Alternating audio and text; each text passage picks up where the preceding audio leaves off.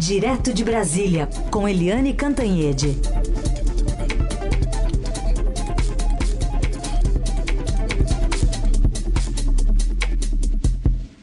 Bom dia, Eliane. Bom dia, Carolina. Bom dia, Emanuel, ouvintes. Bom dia, Eliane. Vamos falar então sobre Estados Unidos, né? É, o que, que você pode trazer para a gente de repercussão política já a partir dessa invasão do Capitólio, a mando do presidente Trump, que segue no poder? Pois é, uh, Carolina, Emanuel, ouvintes. O que aconteceu ontem nos Estados Unidos é um alerta para o mundo. Afinal das contas, os Estados Unidos não, é, não são a maior potência uh, do mundo, não são apenas a maior potência econômica e militar do mundo, são também uh, considerados a maior democracia do mundo. O que dizer quando você tem é, o presidente dos Estados Unidos incitando os vândalos, os criminosos, os extremistas a invadirem o Congresso dos Estados Unidos. Eles invadiram o Congresso, eles quebraram janelas, eles estavam armados, eles invadiram o plenário, aboletaram-se na cadeira da presidente é, da Câmara, Nancy Pelosi, invadiram o próprio gabinete, vandalizaram ah, o grande símbolo da democracia americana. E eu vou repetir, por incitação do próprio presidente da República. Isso é de uma gravidade enorme, acende todas as luzes vermelhas ao longo, uh, ao redor do mundo inclusive no Brasil. É muito grave, foi um espetáculo de horrores, né? Aquelas pessoas é, dentro do Capitólio, né? Dentro do Capitólio, símbolo é, mundial da democracia.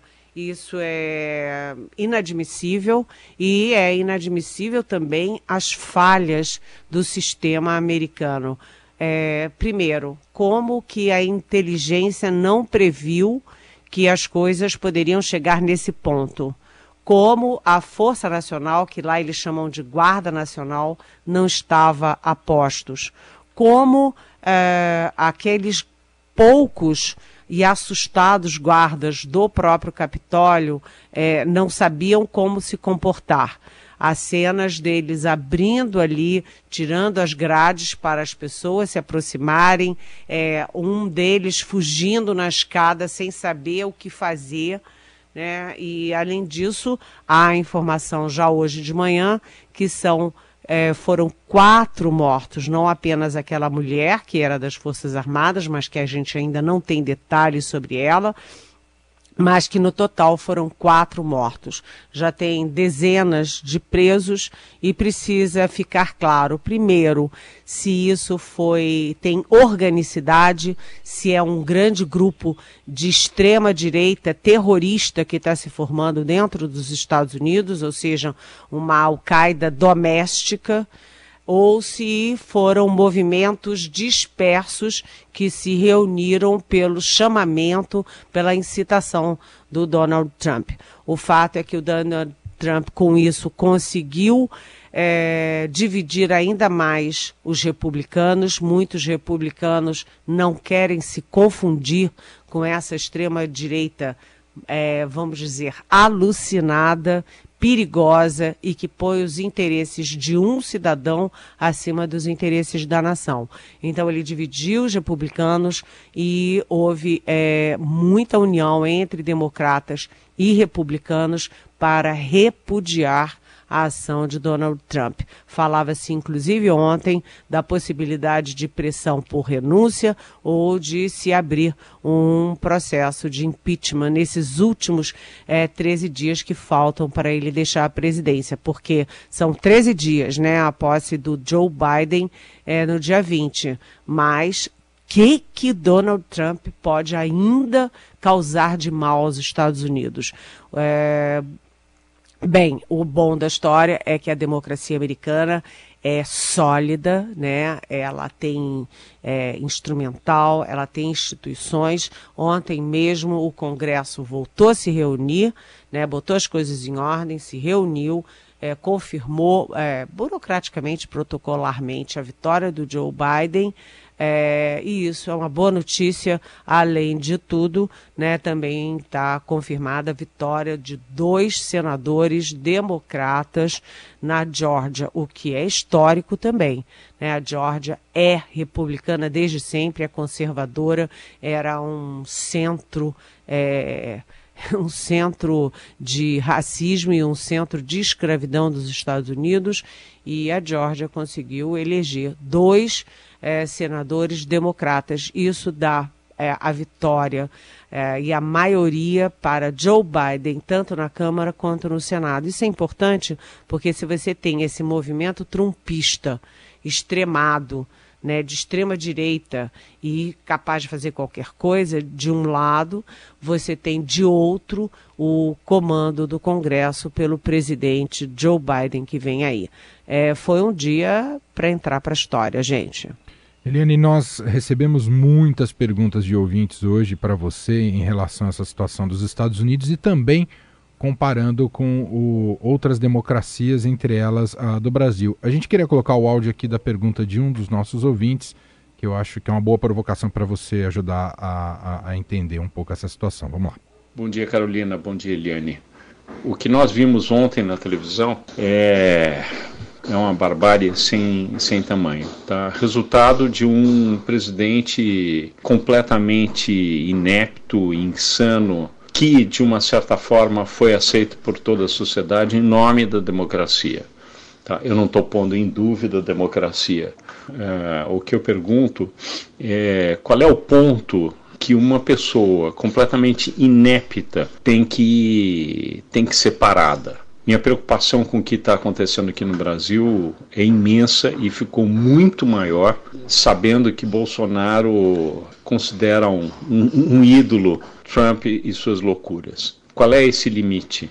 Como é que a gente para um louco de hospício que está na presidência da República? Arthur Alcorta, abraço a todos. É, bom dia, Arturo. É, Bem-vindo. É uma pergunta densa, a sua pergunta. O fato é que Sim, o presidente Jair Bolsonaro, a gente sempre diz aqui na Rádio Dourado, ele é, bateu de frente com todos os aliados democráticos do Brasil, Alemanha, Noruega, é, França, Argentina, China, que é o nosso principal parceiro comercial, mundo árabe, e jogou todas as fichas, não apenas nos Estados Unidos, mas na pessoa de Donald Trump. E ontem você viu manifestações ao redor do mundo, é, do Macron, inclusive, é, defendendo democracia, defendendo é, a eleição do Joe Biden e criticando o que aconteceu nos Estados Unidos. E aqui no Brasil você teve intensa repercussão é, no Judiciário e no Legislativo, inclusive dos presidentes do Supremo, os presidentes da Câmara e do Senado, mas você não teve teve nenhuma manifestação do Itamaraty e do Palácio do Planalto. A única coisa que o presidente disse é que, ó, é, ele é muito ligado, né? Como todo mundo sabe, ele é muito ligado ao Donald Trump. Trump nem sabe falar direito o nome dele, mas enfim, o fato é que isso é preocupante sim, porque quando a gente olha, Arturo, o Bolsonaro seguiu exatamente todos os passos do Trump. Vamos lá é, contra uh, o Acordo de Paris, né? contra o multilateralismo, né? portanto, contra a OMS, contra a OMC, contra a própria ONU. O Bolsonaro também, o Donald Trump batia na China, o pessoal do Bolsonaro batia na China. A gente viu isso o tempo inteiro. Além disso, o estímulo a armas. Além disso, a relação que eles têm com as polícias. É, evidentemente, tem muita gente boa na polícia, nós temos é, polícias muito responsáveis, mas nós temos cancros nas polícias de lá e de cá. Você nunca ouviu o Trump condenar os assassinatos de policiais brancos, é, policiais brancos assassinando é, os negros nos Estados Unidos, negros indefesos. Né, como você nunca viu o presidente Jair Bolsonaro aqui no Brasil defendendo as famílias das crianças negras que são assassinadas em operações policiais. Mas você vê, tanto lá quanto aqui, o Bolsonaro e o Trump é, estimulando, atiçando as polícias né, o tempo inteiro. Além disso, vamos chegar no ponto crucial.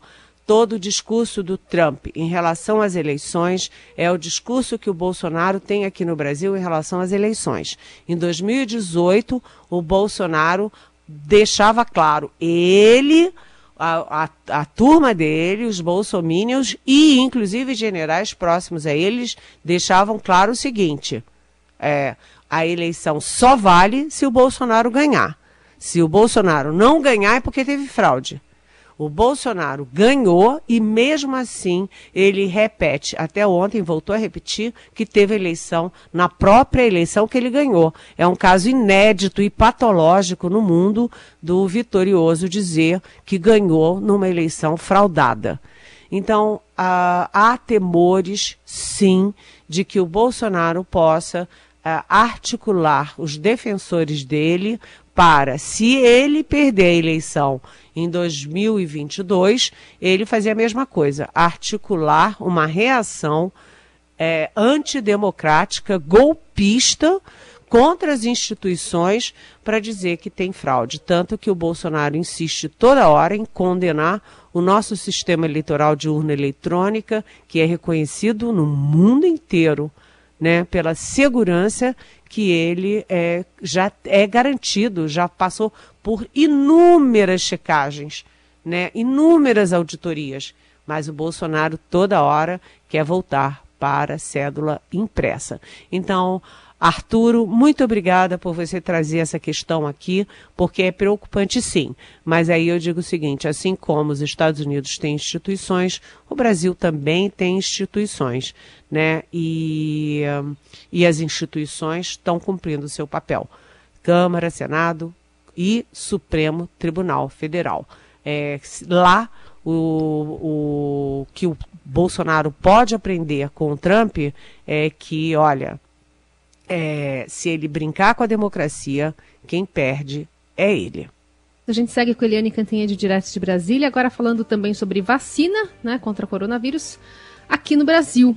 Ontem o ministro da Saúde disse em rede nacional que a vacinação por aqui começará em janeiro e que o país exportará vacina até para países da América Latina. Né? Falou que o governo dispõe de quantidade de seringas e agulhas suficientes para iniciar essa imunização. Vamos ouvir um trecho o Brasil já tem disponíveis cerca de 60 milhões de seringas e agulhas nos estados e municípios, ou seja, um número suficiente para iniciar a vacinação da população ainda neste mês de janeiro. Todos os estados e municípios receberão a vacina de forma simultânea, igualitária e proporcional à sua população. No que depender do Ministério da Saúde e do Presidente da República, a vacina será gratuita e não obrigatória. Mas faltou ser mais enfático em relação a quando a gente vai ter é, essa vacina, não ter a garantia de aquisição né, dessas, dessas doses. É, é, Carolina, é curioso, né? Porque, evidentemente, qualquer pessoa de bom senso, e eu acho que nós aqui somos, é, temos bom senso, é, critica a guerra política em torno das vacinas, né? A vacina do Dória versus a vacina do Bolsonaro, é, a vacina da China versus a vacina do Planalto, essas coisas a gente criticou, mas agora a gente tem que dar graças a Deus, porque essa guerra política é que está provocando resultados práticos. Né? Você vê que ontem, é, à tarde, ontem, às 11 da manhã, o Dória e o governo de São Paulo apresentaram o seu plano de vacinação, um plano estadual de vacinação. Não é por acaso que no mesmo dia o tal do ministro da, da Saúde, o general Eduardo Pazuello, vai para a televisão e faz esse pronunciamento também prometendo, prometendo vacinas. Né? É, o Dória promete que é dia 25, ontem mesmo foi ratificada essa data de começar a vacinação é, dia 25, até porque ele já tem 10 milhões e 800 mil doses de vacinas em solo é, paulista, lá no Butantã, e ao, o é, Eduardo Pazuello também acena com vacinação agora em janeiro. Então, o Dória sai na frente, pressiona, o governo federal corre atrás e, e, e, responde. Agora, a gente tem que, tem que ter cuidado, porque o processo está todo muito atrasado. Né? A gente deve ter hoje a melhor notícia do ano é, e eu estou dizendo no início do ano e no, até o fim do ano, que é o seguinte: tanto Butantan quanto a Fiocruz devem apresentar relatórios sobre a eficácia das suas vacinas, né? Eu estou falando do Butantan e da Coronavac, que é produzida com a China, e estou falando também da vacina de Oxford, que é feita na Fiocruz, com uh, parceria com Oxford e com a AstraZeneca. Então, os dois devem apresentar relatórios de eficácia das vacinas e entrar com pedido de autorização na Anvisa. Esses pedidos podem ser de duas formas ou combinadas, as duas formas. Um pedido de uso emergencial ou um pedido de registro definitivo. E a gente é, torce para que isso se complete hoje mesmo, né? Porque no caso da vacina do Butantan, é, da vacina da China, né, é originalmente feita na China, uh, há dúvidas porque o relatório já foi atrasado a primeira vez, já foi atrasado a segunda vez e espera-se que agora saia o relatório de eficácia. Também no caso da outra vacina da Fiocruz, também houve problemas de relatório é, e tudo isso atrasa o processo, o processo de autorização. O fato é que pressionado pela agilidade do governo de São Paulo, o governo federal age. E a gente torce para que isso dê certo, porque a vacina é a nossa única saída é a saída para as vidas, para as famílias, para, para enfim, para a doença, né, contra a doença e também para salvar a economia e empregos. Eliane, ainda tem a, a, decisão do Bolsonaro de interromper ali a compra de seringas se a indústria não baixar o preço. Só que acho que ele não, não aprendeu aquela lição de, de demanda e oferta, lição básica da macroeconomia, não é, Eliane? É, parece que o presidente não aprende nada, né? Porque é, é, é, aquela história, né? O presidente, é, nesse novo ano, ele está produzindo uma barbaridade por dia, né? A história de nadar com máscara para não pegar o vírus nos peixinhos. É, aí, num dia, ele fala que o país está quebrado, dá uma confusão danada. No dia seguinte, ele diz que o país está uma maravilha. E agora, o presidente objetivamente impede a compra de seringas da própria indústria nacional. É, alegando que não vai comprar enquanto não baixarem o preço. Isso é mais uma posição populista do presidente da República, é uma forma dele se conectar com aquele núcleo duro do bolsonarismo que apoia qualquer barbaridade que ele faça, é, porque é o seguinte: quem chega atrasado tem duas alternativas, ou pega a xepa ou paga mais caro. Né? Isso se chama, como você falou, Emanuel, a lei da oferta e da procura o Brasil foi inepto, o Brasil, eu digo, o governo federal foi inepto, deixou tudo para a última hora. Há meses que se sabe que as vacinas estavam avançando, várias vacinas, o governo se apoiou numa única vacina, que é a de Oxford, quando dá problema nessa única vacina, a gente fica a ver navios. O Brasil não tomou providências para frascos, seringas, agulhas, e nós temos uma população de 210 milhões de pessoas. Com duas doses, faz as contas. 420 milhões de tudo isso. Então, é, o Brasil chegou atrasado. Né, o preço aumentou porque a procura é imensa no mundo inteiro e agora o Bolsonaro quer que a indústria faça caridade. A indústria é, tem o direito de cobrar o seu preço. Né? Que ele negocie um preço mais baixo, ótimo, aplaude-se. Mas ele dizer que não vai comprar vacina, sabe? Ele que chegou atrasado, ele que não fez o, o que tinha que fazer e agora põe a, a faca no pescoço da indústria, é, é tudo muito surreal. O fato é o seguinte: o brasileiro quer vacina, o, vacina, o brasileiro quer seringa, agulha e quer seriedade e responsabilidade. Muito bem. Eliane, acho que dá tempo ainda rapidinho de responder a pergunta da Tatiana Cury. Ela fala que não é a favor do nosso presidente, mas acho que estão batendo duro é, em relação àquela fala de que o Brasil está quebrado. Em meio à pandemia, muita coisa não andou ou mudou. E será que ele não fala em país quebrado, pois tanto desemprego e quebradeira na pandemia? Isso dificultaria as coisas né, para uma retomada? Pergunta da Tatiana Cury. Oi, Tatiana. Bem-vinda, bom dia. É verdade que no mundo inteiro você tem é, as economias sofrendo muito com a pandemia, né? As famílias, as pessoas e a economia, os empregos. Isso acontece no mundo inteiro e o Brasil não ficaria é, distante dessa realidade. Ok.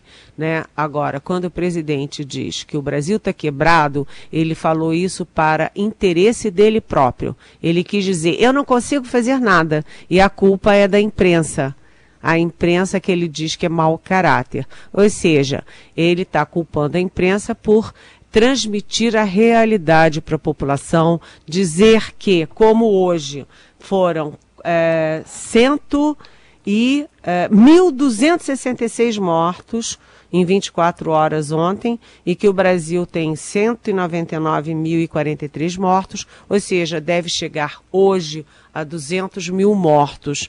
Né? Ele diz que a imprensa é mau caráter porque informa essa realidade, informa que tem que usar máscara, informa que tem que tomar vacina, informa que tem que é, fazer isolamento social e informa que a cloroquina não salva a vida de ninguém em lugar nenhum do mundo. Enfim, o presidente diz que o nosso país está quebrado porque convém a ele esconder os erros dele e a inépcia do governo dele. Agora, é, atenção, Tatiana, é, isso não é uma brincadeira. Falar que o Brasil está quebrado é uma sinalização para o mundo, para os investidores, para as empresas, para todo mundo é, uma muito negativa. Isso afasta a possibilidade de retomada da economia. Eliane Cantanhede responde as perguntas que vocês enviam para cá com a hashtag Pergunte para Eliane ou pelo nosso WhatsApp. Ela volta a partir das nove da, da manhã nesta sexta-feira. Obrigada, Eliane. Até. Até. Beijão!